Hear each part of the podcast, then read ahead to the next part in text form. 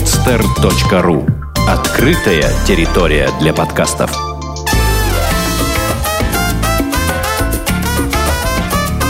«Одинокая планета» с Марией Киселевой. Здравствуйте, с вами подкаст «Одинокая планета». Меня зовут Маша Киселева. Каждую неделю мы пишем для вас путеводитель по одному из интересных городов или регионов мира. И сегодня у нас необычная передача. Мы будем разговаривать с человеком, который в прямом смысле слова объехал весь мир. О своем кругосветном путешествии рассказывает Александра Богомолова. Привет. Привет, Маша. А, обычно в этом месте у нас короткая историческая справка о той стране, о которой мы говорим. Но сегодня вместо исторической справки расскажу просто коротко, какие бывают кругосветные путешествия и как они вообще определяются. Казалось бы, все просто. Выехал с востока, приехал с запада, но на самом деле вот э, известный путешественник Валерий Шанин, с которым, кстати, Александра путешествовал как раз, э, в своей книге э, говорит о том, что э, есть множество разнообразных мнений по этому поводу. Одни полагают, что надо побывать на всех континентах, ну, кроме Антарктиды, например, или во всех частях света, а другие настаивают на посещении определенного количества стран. Существует, оказывается, Союз кругосветчиков России, и, а, по его мнению, для путешественников, которые пользуются общественным транспортом, ну, в том числе самолетами, поездами, то есть не на мулах и машинах передвигаются, э, достаточно соблюсти три вещи. Это два раза пересечь экватор, пересечь все меридианы – и проехать по земле или воде не менее 40 тысяч километров. Вот так вот все просто. Э, по его мнению, вот как он пишет, не могут считаться кругосветчиками те, кто облетел Землю по кругосветному самолетному билету, так называемому. Но это на самом деле вопрос спорный. Саша, я тогда попрошу тебя, наверное, немного рассказать о Валерии Шанине, потому что это довольно известный человек, но э, широко известный в узких кругах, к сожалению. И рассказать о сути того проекта, который вот привел тебя к, к необычному путешествию. Да, хорошо. А, значит, Валерий Шанин – это человек, который на данный момент совершил три, три кругосветных путешествия. А, первое у него длилось три года. А, оно было автостопное, после, после чего он как раз написал эту книгу «Вокруг света 280 долларов». А второе путешествие было более короткое. Оно длилось там 108 дней. И, значит, когда вот он решил, что он хочет в третий раз поехать, то есть у него такая привычка, да, кругосветное путешествие. Вредная. Да, да, да. На самом деле очень полезно, мне кажется. Расширяет кругозор. А, он э, думал над идеей, да, то есть э, у каждого путешествия крупного должна быть идея какая-то, она должна быть очень сформулирована четко. И он придумал мир без виз. То есть э, в наших головах, да, у российского гражданина есть как сказать, понятие. Такой, да, понятие, стереотип такой, что если куда-то ехать за границу, то это очень будут большие проблемы. Нужно консульство, виза оформлять, каким был там отказ, не отказ и так далее. Вот. Он решил показать всем, что существует огромное количество стран, не менее интересных, чем европейские, там, или там, Америка, или Австралия, а, в которые можно поехать просто без всякой визы, просто имея паспорт э, гражданина Российской Федерации, загранпаспорт, и где визы ты можешь получать или на границе, или там совсем не будет виз, тебе просто поставить штамп, или ты можешь через интернет, например, заказать визу. Вот. И он, соответственным образом, эм, сформировал маршрут путешествия. А, было несколько этапов, э, порядка 12, кажется, этапов было. Не, не очень хорошо помню. То есть путешествие проходило а, с сентября 2009 года по май 2010 года. Я участвовала на протяжении 6 месяцев. То есть угу. полгода и где-то там 2 месяца я уже пропустила. Угу. А, и, соответственно, он разработал маршрут полностью. Сам. Да, сам, угу. конечно, да. Вся организация была на Валерии, то есть мы были, собственно, как участники просто. У вас было двое, ты и да, еще была, да, еще, Олег, да. да, его звали Олег Семичев, да, и мы вот так вот замечательно ехали угу. первые первые полгода вместе. Сначала там еще присоединялась а, дочка Валерия Виолетта, и на последнем этапе, на котором участвовала я, присоединялись к нам в Аргентину еще четыре человека. Угу. Вот. И, собственно, все. То есть больше больше к нам никто не присоединялся. Угу. Расскажи, сколько заняла подготовка, то есть вот от идеи Валерия до, э, собственно, момента момента, когда вы сели в самолет, и сколько раз вы встречались, обсуждали там вот. И э, по поводу денег тоже, кстати, чуть-чуть расскажи, сколько ты спланировала вот, изначально денег? Да, да, да. Самый популярный вопрос, конечно ну, же. Что да. делать? Всем интересно, всем интересно понимание вообще, Россия. могу я себе это позволить или не Такая. могу. На самом деле, вот, ну да, по поводу денег обязательно скажу, но самое главное, что себе нужно позволить, это позволить подумать, что ты можешь совершить это путешествие. Без относительно сколько у тебя денег. Просто в своей голове разрешить себе подумать, что ты можешь это сделать. И тогда, мне кажется, все будет вокруг складываться таким образом, что у тебя все произойдет. Значит, по поводу организации, то есть а, объявление о том, что он планирует новую кругосветку, я увидела в июне месяце. То есть, напомню, что мы отправлялись в сентябре. То есть, соответственно, три с половиной месяца до. Я увидела объявление, что он набирает вот команду. Мгм. А потом мы с ним встретились в середине июня, пообщались, я приехала в Москву, мы встретились, то есть там были еще де- две девушки. И он сказал, ну вот давайте там будем на связи, потому что там примерно маршрут он разрабатывает. И ну, там дальше, даль- дальнейшие этапы там, сотрудничества и встреч будем решать. И в июле мы встретились опять в Москве, мы поехали прям с палатками, мы проверяли друг друга на совместимость. Это очень важно в длительных путешествиях, потому что это как космонавты, которые э, на космической станции находятся Мгм. всегда вдвоем. Также и мы вот втроем ехали. Всю дорогу было очень важно понимать, насколько мы сможем, не знаю, коммуницировать Мгм. вообще друг с другом. И потом уже, то есть где-то мы уже покупали первые билеты в, в августе на первый где-то этап, который у нас был Балканы, то есть первый вылет, он был из Москвы в Пулу, в Хорватию. А, Мы уже, уже были куплены билеты. И вот уже где-то за август мы решили, что да, э, что все, вот именно такой, такой компанией мы поедем, три человека. Мгм. И вот в сентябре мы стартовали. Изначально по поводу денег, значит, а, был план 50 долларов в день на человека. Мгм. Вот, то есть можно было там Это посчитать. Вместе с перелетами, да? Да, вместе с Мгм. перелетом, ну, поня- понятно, что В там... среднем. Да, в среднем, где-то больше, где-то меньше. То есть, а, на самом деле, вот 50 долларов в день, в принципе, это достаточная сумма, чтобы путешествовать в любой стране, даже там в Америке. Потому что там не так все дорого, как кажется. Да? В Европе может быть 50 евро все-таки, потому что там подороже жилье будет. А, а что касается там недорогих стран, там таких, как, не знаю, Марокко, тот же Египет, э, вся Юго-Восточная Азия, там все намного дешевле, мы тратили намного меньше денег. А, По поводу денег. Ты Да. говоришь, 50 и изначально 50 долларов в день. Да, да, да. А, то есть, соответственно, если это ну- нужно посчитать, например, где-то дней на... Ну, я рассчитывала так, что нужно мне где-то 1300. Мгм. То есть 10 тысяч долларов. Мгм. Я понимала, что на как- какую-то часть, по крайней мере, да, будет зависеть, опять же, да, как много мы будем тратить. А, соответственно, ну, я думаю, что где-то во столько все и вылилось. Где-то Ну, ты 1300. брала кредит, да, я так понимаю? Да, да, у меня там так сложились обстоятельства, что я до конца не знала, где, где я возьму деньги. Я на все соглашалась, я уже даже купила первые билеты, то есть, ну, поскольку они были не такие дорогие, то есть, там, не знаю, 2000 рублей стоил нам перелет в Пулу, я поняла, что, ну, ничего страшного, просто их верну, если я не найду деньги. И, то есть, да, у меня там изначально была кредитная карточка на там 100 тысяч рублей. Я поняла, что, ну, по крайней мере, пару месяцев я поезжу. Вот, мне просто было интересно поехать. То есть, я хотела полностью поменять все кардинально в своей жизни. Я хотела уволиться с работы. Ввязаться, а там уже посмотрим. Да, да, да, закончить какие-то там свои отношения и вообще все, то есть взять и поменять, и попробовать вот как оно будет дальше. Мне было вот интересно, вот смогу я, не смогу.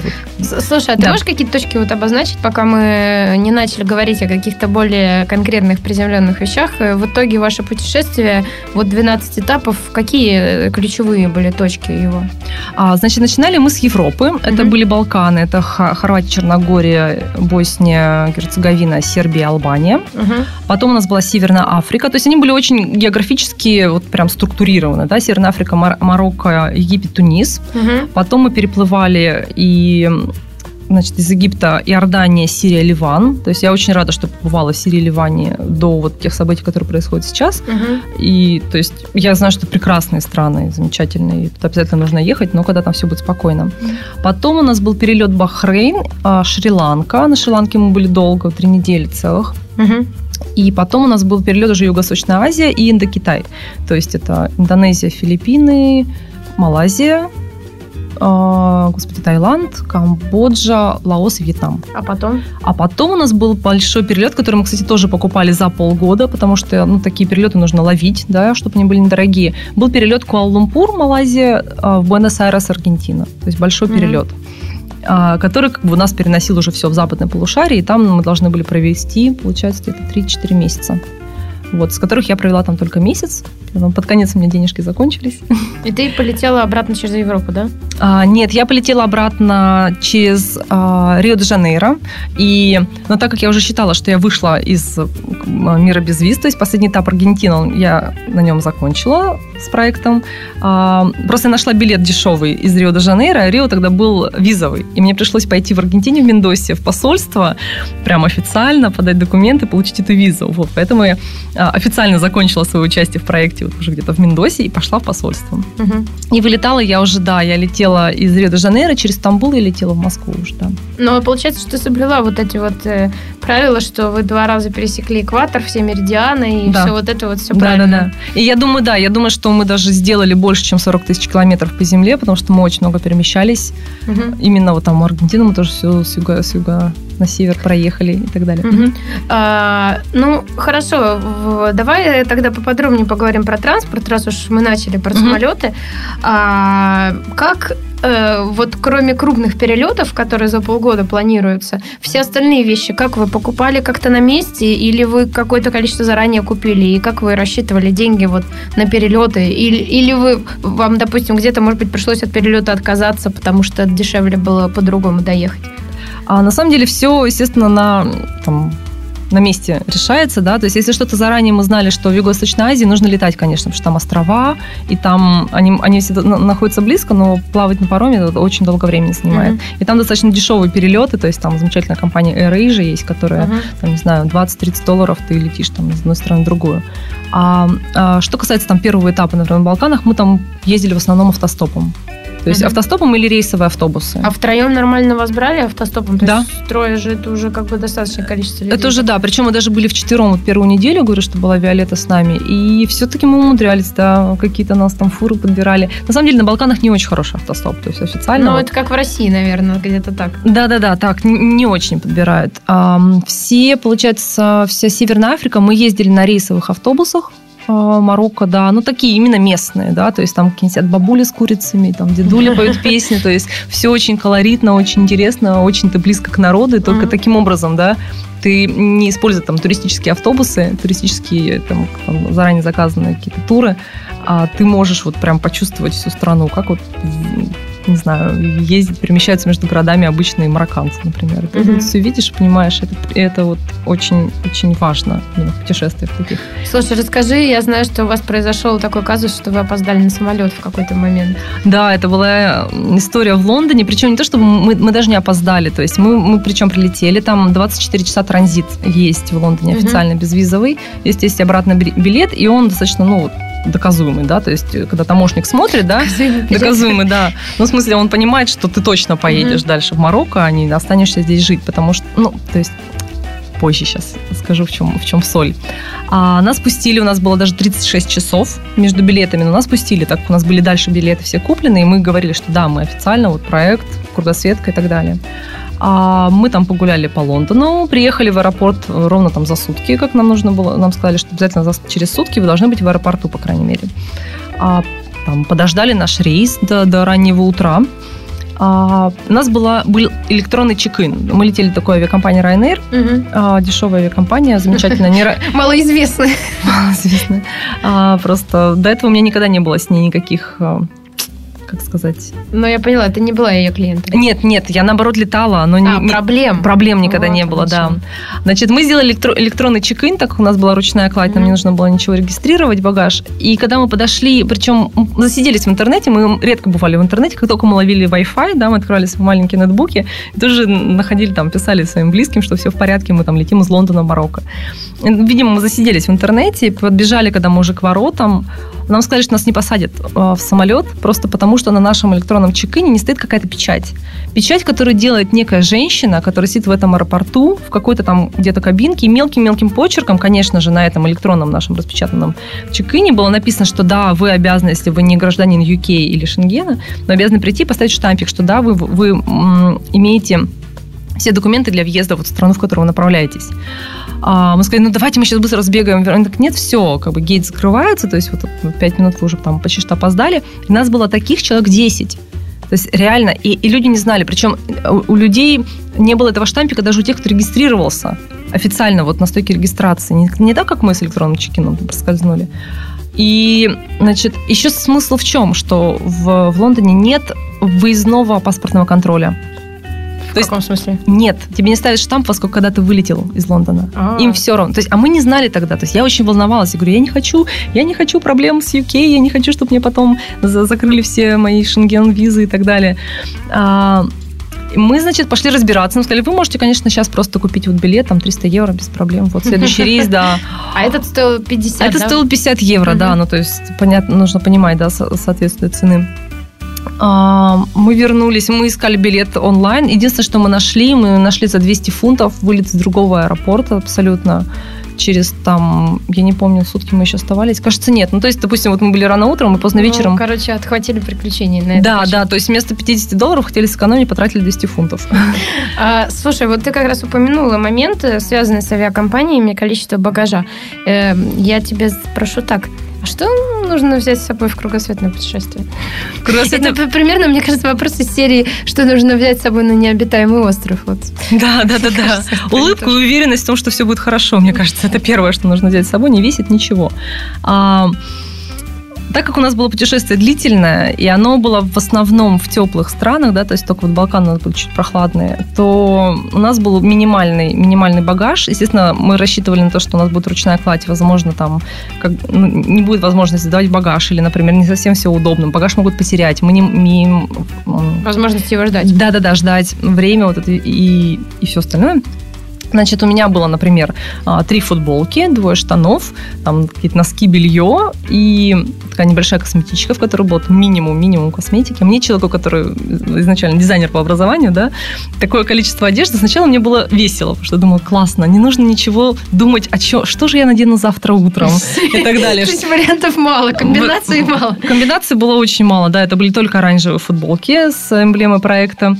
И, в принципе, не нужно было думать, подходят они к твоим серым штанам, или к одним серым штанам, или к другим серым штанам, подходят ли эти мои оранжевые футболки. Вот, конечно, да, через 4 месяца мне уже это поднадоело. То есть, и вот мы э, буквально 4 месяца мы ехали вот с таким вот багажом, А, то есть мне ничего не прибавлялось, ничего не убавлялось, за исключением там, каких-то браслетиков, что сувениры ты тоже не можешь какие-то покупать, потому что они весят, и они занимают объем в рюкзаке, а он вот забит вот до отказа, 35 литров. Да, кто, кто, Очень маленький рюкзак. да, да, да. Кто знает, как бы понимает, что это очень мало. А, И где тоже в Таиланде, то есть через 4 месяца я возопила, можно так сказать. Я сказала, все, хватит. Пошла, накупила себе там деш- дешевейших маек каких-то, там ходила в них два месяца, и потом просто, ну, выбросила, потому что они там стоят 30 рублей, например. И, конечно, вот женская сущность, э, вот купить что-нибудь красивое и нарядиться для вечернего променада по пляжу, она Слушай, проявилась. ну, по поводу трат, кстати, э, расскажи, как вы планировали, где вы будете жить? То есть, э, какую часть вы заранее забронировали, или, может быть, никакую? И были ли такие случаи, чтобы вы там ночевали в парках, и насколько они были часто? Да, ноч- ночевки в парках, да, это было первое, с чем, с чем я столкнулась в этом путешествии. Потому что изначально мы планировали вот 50 долларов в день, в который входило там, допустим, хостел и какой-то гестхаус недорогой, там долларов с 15-20, например. Ну, там что-то на еду и на перемещение. Но по факту все оказалось так, что сущность Валерия Шанина, который такой за- заядлый автостопщик, бэкпекер, она проявилась во всей красе. В принципе, я там не была против, потому что это был для меня новый опыт Мгм. какой-то. И мы первый, первый этап, мы практически везде спали там на пляжах на каких-то, там в парках. А расскажи технически, как это происходит. Вот ты видишь парк, что ты дальше делаешь? Ты приходишь туда ночью или как? Да, да, то есть это тоже было про- про- правило Валерия, что нужно прийти туда, когда уже темно. То есть, во-первых, когда тебя уже никто не видит, никто тебя там не выгонит, например. Ну, чаще всего мы ночевали на пляжах, потому что там как-то более, там, допустим, и плоская поверхность есть, там песок, например, тоже, который не очень холодный. А нужно прийти, когда уже темно, когда уже там нет никаких, естественно, посетителей. А, и, соответственно, ты раскладываешься. Я спала в спальнике, ребята спали в палатке. Ну, мне просто было удобнее, там свежий воздух, морской бриз. Всё. они в палатке в спальнике, а ты просто в спальнике. А, да, я просто в спальнике. Не было холодно, чтобы там, залезать в палатку, было тесно, то есть мне было приятнее вот именно под, под звездным небом спать. И, соответственно, и просыпаешься ты с первыми лучами солнца, собираешься как-то и там идешь дальше путешествовать. Мгм. Вот, соответственно, а, изредка мы останавливались в каких-то там, там гестхаусах тоже, да, в хостелах недорогих, где-то можно было помыться, ну, там поспать на кровати. Вот. Но это было именно что касается Балкан. То есть везде, э, в Северной Африке там дешевое очень жилье ты можешь найти, и там мы жили, естественно, внутри, потому что там были крупные города, например, в Маракеше, да, невозможно, да, взять, найти где-нибудь парк или там спать, потому что там не совсем будет безопасно, я думаю. Mm-hmm. Там, опять же, там Ближний Восток тоже. Хотя мы в Ближний Восток переходили где-то границу Ливана и Сирии и ночевали прямо рядом с границей в каком-то апельсиновом саду. Ну, было такое, да, слышали прям выстрелы ночью, ну, там кто-то охотился. Но проблем у вас ни разу не было, да? Проблем не было. Угу. Даже если кто-то нас видел, то есть не обращали внимания, то ну, абсолютно спокойно относились, то есть мы были не агрессивны. То есть даже палатка их не смущала? Нет, вообще нет. То есть, ну, смотрели, ну, да, да, да, все с пониманием как относились. Понятно, все с вами понятно. Да, в Сирии мы, например, ночевали, было замечательно, там а, есть такой город Афамия, который а, несправедливо забыт всеми путеводителями, такими русскоязычными. Все говорят о Пальмире, да, вот это прекрасная вообще улица с колоннами. А есть Афамия примерно то же самое, то есть тоже рим, римская вся архитектура, уже развалившаяся. И мы, в общем, приехали туда, хотели прямо на развалинах этих ночевать. Было достаточно холодно, и когда мы там ходили, нас поймал охранник. То есть было уже темно, ночь, нас фонариком поймал охранник.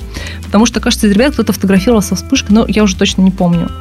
И нас поймал охранник и отвел нас к себе в маленькую будочку, которая была размером, там, не знаю, 2 на 2 метра.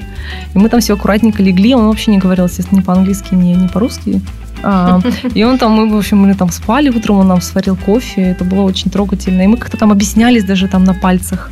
Вот, кстати, по поводу объяснения, например, да, насколько нужен или не нужен английский язык, да, или, например, языки. Uh-huh. А, то есть Валерий очень хорошо знает английский, я тоже достаточно хорошо могу изъясняться, а, а Олег у нас знал достаточно плохо, ну, то есть на очень примитивном уровне.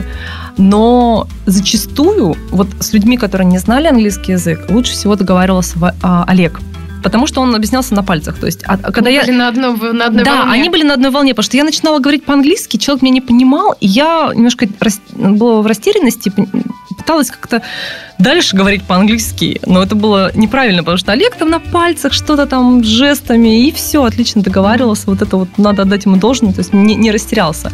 И, то есть у нас часто очень, вот у, у русских людей есть такой вот блок в голове, что я не могу, как я буду разговаривать, меня не поймут.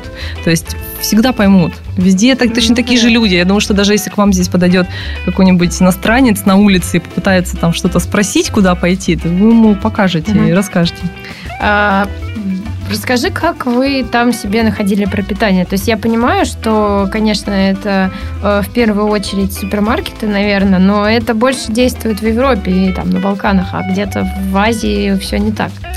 Но на самом деле маленькие магазинчики с едой, они есть везде во всем мире. Угу. То есть э, они просто зависит их уровень, да, от уровня страны. Например, там в той же Юго-Восточной Азии есть прекрасный магазин 7-Eleven, который там знают все, кто хоть раз ну, ездил. и в Европе тоже да, есть. Да, да, да, но не в таком количестве, просто в Азии, он везде. То есть и в 7-Eleven ты можешь поесть все, начиная там от какого-нибудь там риса с курицей, хот-догов, соков, купить там, я не знаю, алкоголь, там, сигареты mm-hmm. и крем от солнца журнал какой-нибудь. Вот. А, да, мы, соответственно, ели всяких, покупали там еду в супермаркетах, какие-то уличные. Вот я, я фанатка, конечно, местной еды, то есть я считаю, что это прям одна из а, основных таких частей, вот когда ты хочешь узнать что-то про страну, ты не можешь узнать ее до конца, если ты не попробуешь еду, которую там готовят, которую там едят.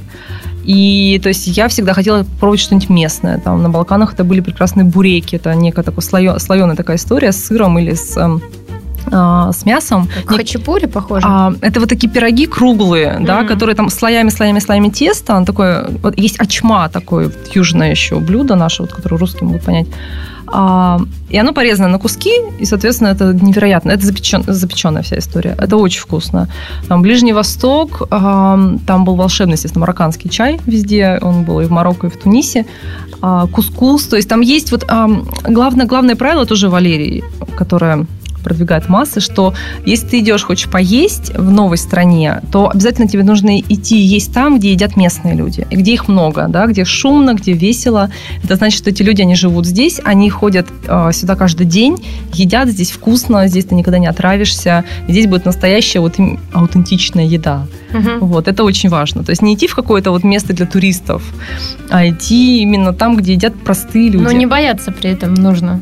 Этих, этих людей. Да, и да, еды. да, да, да. Нужно не бояться. На самом деле все, все очень, э, очень понимающе относятся, когда ты не можешь объясниться, что ты хочешь. Тебе там покажут, там, курица, не курица, лапша, не лапша, там. Все, все очень, очень... вес- Ну, это вам хватало денег на все вот эти вещи. Да, потому что вот эта уличная еда именно, или местная еда, она стала очень дешевая. То есть это у нас в России на самом деле дорого. Это правда. То есть у нас ты намного больше денег тратишь, там, и когда ты ешь там в том же, не знаю, Макдональдсе, да, вот Мгм. самое что-нибудь там дешевое, да, простое. А там стоит намного дешевле. А я знаю, что ты, у тебя была такая, можно сказать, фишка, ты в каждой стране пробовала мороженое. Да. Где, где самое вкусное из тех, которые ты пробовала? А самое вкусное... Ну, на самом деле, самое интересное, что во многих странах есть вот это итальянское джелато. Да, то есть итальянцы, они заполонили все. А самое вкусное было на Бали, в Куте, там оно тоже было джелато именно. А Но- чем оно отличается, напомни, от обычного мороженого? А, ну, это, просто вот мороженое, которое они там готовят по каким-то своим рецептам, и которое просто накладывается вот шариками. Мгм. Вот. А, Пытаюсь сейчас вспомнить что-нибудь такое особенное. Смешное, а, смешное было мороженое в Сингапуре. А, его продают брикетами. То есть это большой брикет такой, размером где-то с обувную коробку. И от него, от- да, от него отрезают кусками, вот так, тоже маленькими брикетиками, Мгм. где-то грамм по 100. И дают тебе в таком, вот как вот если тостовый хлеб представить, Мгм. то он такой, он сладкий, и он, например, зеленого цвета, ярко-зеленого цвета. И он как бы тебе, как вот в салфетку, вот этот хлеб тебе дают, вот этот брикет. И причем мороженое там вкусов. Вот я, я ела, естественно, самое непонятное мне, кукурузное. С кусочками кукурузы желтого цвета, очень приятный такой легкий вкус, сладковатый. Конечно, там очень много всякого мороженого с дурианом, да, вот в Азии, который считается ужасно вонючий фрукт. Вот, и оно так отдельно всегда лежит запакованное, потому что он, правда, не очень пахнет. Ну, понятно. Вот. Ну, я поняла, что, в общем, у вас э, решился, решался вопрос, не, не, не было проблемы, что вы голодали такой. Голодали нет. Единственное, мне не хватало разнообразия, может быть, в какие-то моменты, потому что ребята были очень увлечены движением вперед. Вот, мне... Очень экономно расходовали, наверное, да? Да, да, да, да. Ну, то есть, как-то так вот повелось с самого начала, что мы вот старались очень мало тратить денег, а, благодаря Олегу, опять же, который был очень экономный. Но, опять же, да, благодаря ему я проехала очень долго. То есть, я понимаю, что если бы, там, не знаю, тратили бы больше, я бы там, смогла пропутешествовать всего там три месяца, а так мне получилось полгода. Мгм. Поэтому, несмотря на то, что мне не всегда нравилось то, что он мне там не давал мне купить лишнее мороженое, вот, но, опять же, да, благодаря этому я Мгм. смогла проехать, проехать дольше. А, расскажи, в каком формате, в каком режиме вы смотрели какие-то достопримечательности? То есть, поскольку я так понимаю, что у вас был такой, у вас такое нечто вроде спортивного похода, когда есть какая-то э, дистанция, которую нужно пройти за определенное время. Но у вас были, я так понимаю, какие-то точки, которые все-таки вы смотрели? Да, конечно, то есть при- приезжая в каждую страну, в каждую новую страну, у нас были какие-то основные места, которые мы хотели посетить. Допустим, там в Иордании, да, главная достопримечательность – это Петра. Вот этот древний набатейский город, вырубленный в скалах, невероятно красивый. И, то есть, мы, соответственным образом делали маршрут, да, то есть мы, например, прилетали в какой-то город и уже примерно понимали, что вот сейчас мы поедем там в Петру. А, у нас были вот эти точки, там, допустим, два места на страну, а все остальное вокруг, вот, то есть, ну, там как получится. Будет автобус в ту сторону, мы поедем. Не будет автобус, поедем в другую сторону. Поэтому было достаточно все очень легко, но все равно на что-то мы опирались, да. А, Но я так понимаю, что это было основано на том, что Валерий фотограф, и для него было важно в этом путешествии э, да-да-да. профотографировать какое-то количество мест. Да, да, да. Но опять же, да, то есть э, рассказывать только о том, как мы классно по- пожили в сирийской семье, семье, да, это интересно, да, как нас там случайно завезли и не выпускали там два дня, ко- кормили, поили, показывали все деревни, какие мы классные гости, ну, потому что гостеприимство там на Ближнем Востоке это очень эм, Важно. очень важно, да. А, но, опять же, интересно и нам было самим посмотреть, потому что Валерий, а, он был во многих местах. Вот где он ехал, он во многих местах ехал по второму разу. А мы с Олегом, например, нет. То есть я к тому моменту была, я объехала всю Европу, то есть я была такой опытный путешественник именно по Европе самостоятельный. А вот во всех других, я не была нигде, там ни, в, там, ни в Турции, ни в Египте ни разу до этого, ни в Таиланде. То есть вот для меня все было новое. И, конечно, мне хотелось посмотреть именно вот а, там объекты ЮНЕСКО, да, которые изначально вот считаются культурным наследием. И их вот именно конкретно Валерий фотографировал, да, в большом количестве, потому что он, соответственно, вот потом размещает эти фотографии на разных там блогах, на своем сайте. Ну, у меня такой общий вопрос к тебе остался, два точнее вопроса, mm-hmm. которые касаются человеческих отношений. Я думаю, что такие вещи, которые тормозят людей. Во-первых, а, ну ты можешь как-то вот определить, что вам позволило все-таки полгода находиться вместе? Я понимаю, что Э, были, ну, я понимаю, что, может быть, вот были какие-то разногласия, о которых ты говоришь, что, допустим, вы по-разному смотрели на то, как надо тратить деньги, но, может быть, вот сейчас, когда у тебя есть этот опыт, ты можешь дать какой-то совет, а, как вот такой небольшой группы людей в течение долгого времени сохранить какое-то равновесие относительно хотя бы? Да-да-да, это, это очень важно. И, то есть, у меня потом было путешествие, изначально, то есть, вот, вот это первое путешествие, да, оно было вот с людьми, которых я не знала до этого, да, то есть, это было, были новые люди. Вот, потом у меня еще было путешествие с близкой подругой, например. И вот, то есть я сейчас могу сравнивать, да, и могу вот сказать, что а, очень важно это терпение. То есть а, терпение и умение идти на компромиссы. То есть ехать в путешествие с человеком, который очень такой...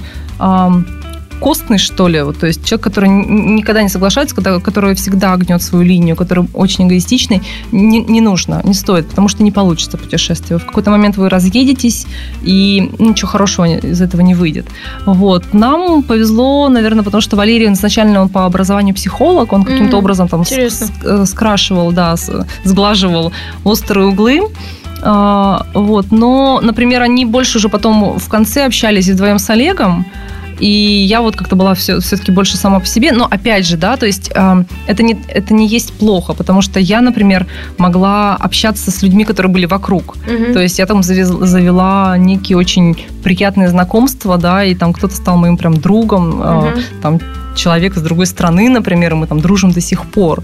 И вот, например, а потом, когда мы, я ездила вот с подругой вдвоем, то, опять же, да, когда ты едешь с близким, с близким человеком, да, ты более терпимо относишься. Но и когда тебя совсем вот уже не знаю, переполняет mm-hmm. негодование, да, ты можешь жестче ответить просто. Ты можешь как-то... А, ну, я понимаю, не так сдерживаешь Не себя. так сдерживаешь себя, как с незнакомыми людьми. То есть, mm-hmm. поэтому, ну, вот в первую очередь, правда, это терпение и умение идти на компромиссы. И желательно, чтобы, а, опять же, были одни цели, да, одни цели, интересы. И желательно там, например, чтобы вы оба были там совами или жаворонками. Ну, вот выходных в палатке достаточно, ты считаешь, чтобы понять, можешь ты с этим человеком поехать или нет?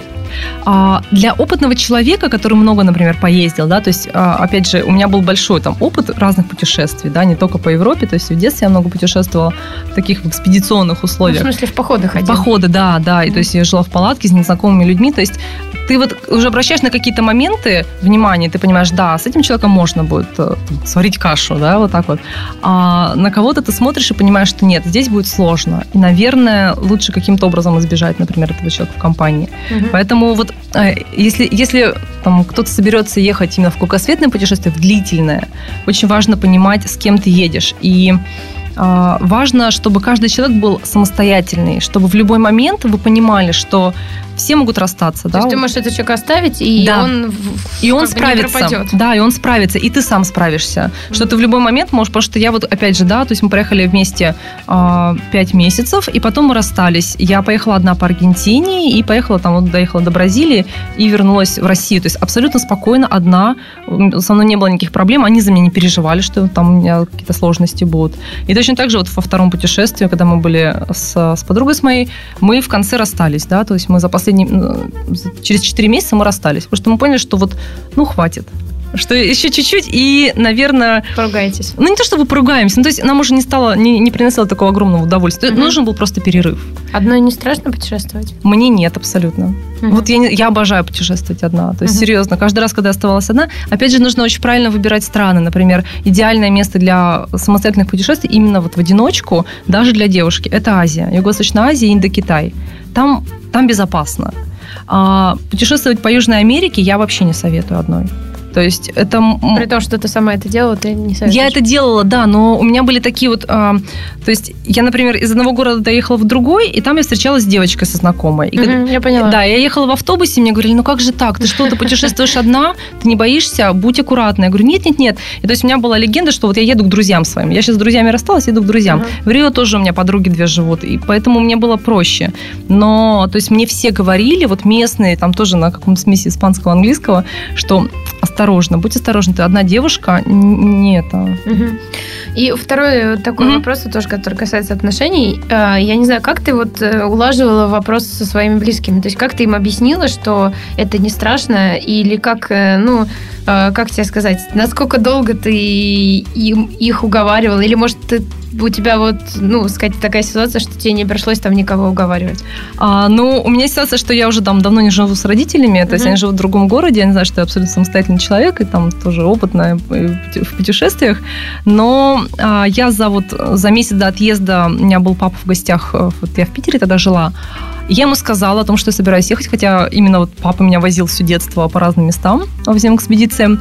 А, ему было очень плохо, то есть он прям, для него это был очень большой стресс, он за меня очень переживал, и видя вот то, как он отреагировал, когда он рядом со мной, да, то мы с ним каждый день встречались, разговаривали, я ему все объясняла, что там все в порядке, Валерий опытный путешественник, я не, там, меня не, не бросит одну одну девушку там где-то там посреди, не знаю, планеты. Угу. Вот. Он как-то, ну, очень, очень, очень с трудом, да, то есть он согласился, ну, он понимал, что он ничего не сможет изменить. Угу. Что я, я приняла это решение, все равно это сделаю. Вот. И он может меня только поддержать. Глядя на папу, я поняла, что я не буду говорить маме о том, что я еду в кругосветное путешествие. Я ей сказала, что я еду вот на три недели по Балканам, вот я вот в проекте участвую, там, выиграл, я уже не помню, что ты там придумала, такое легкое легкую неправду. вот. И когда я ехала уже, то есть прошло там две недели, я говорю, ой, мам, меня еще оставляют, то есть я прошла там вроде как испытание, меня оставляют еще. И где-то уже где-то через месяц мама написала, что, дорогая, дор, дорогая моя дочь, всю ли правду ты мне говоришь? Я говорю, мам, знаешь, не всю правду. В общем, я уже скинула там на сайт все, все ссылки, говорю, вот так вот она... Ну, конечно, я, как только была возможность, всем писала везде там и в ЖЖ вела, соответственно, блог, и на, там, на туристическом сайте тоже мы э, отчеты все публиковали. И э, ну, то есть они, они это приняли, да, они переживали, да, они волновались, но то, как мной гордилась мама, каждый раз, ну, когда я залезала на очередную гору или там что-то еще делала, или писала какую-нибудь там захватывающую историю из нашего путешествия, вот это, конечно, ни с чем не сравнится. Слушай, да. если не секрет, сколько тебе было лет, когда ты поехала? А, мне был 2009 год, мне, соответственно, исполнилось 27 на тот момент. Угу. Да. Ну, это сказать, я зачем такой вопрос задала, Саша? Для того, чтобы показать, что, друзья, совершенно, совершенно не все потеряно. И если вы всегда мечтали, видите, вот передо мной сидит хрупкая красивая девушка, она все это смогла, и, и вы обязательно тоже сможете. И я даже тоже задумалась о том, что, может быть, стоит. А, это был подкаст «Одинокая планета». Меня зовут Маша Киселева. А, информацию о кругосветных путешествиях и обо всех других путешествиях.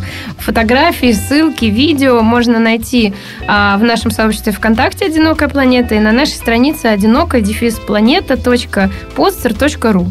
А, слушайте нас на следующей неделе. Всем пока. Всего доброго.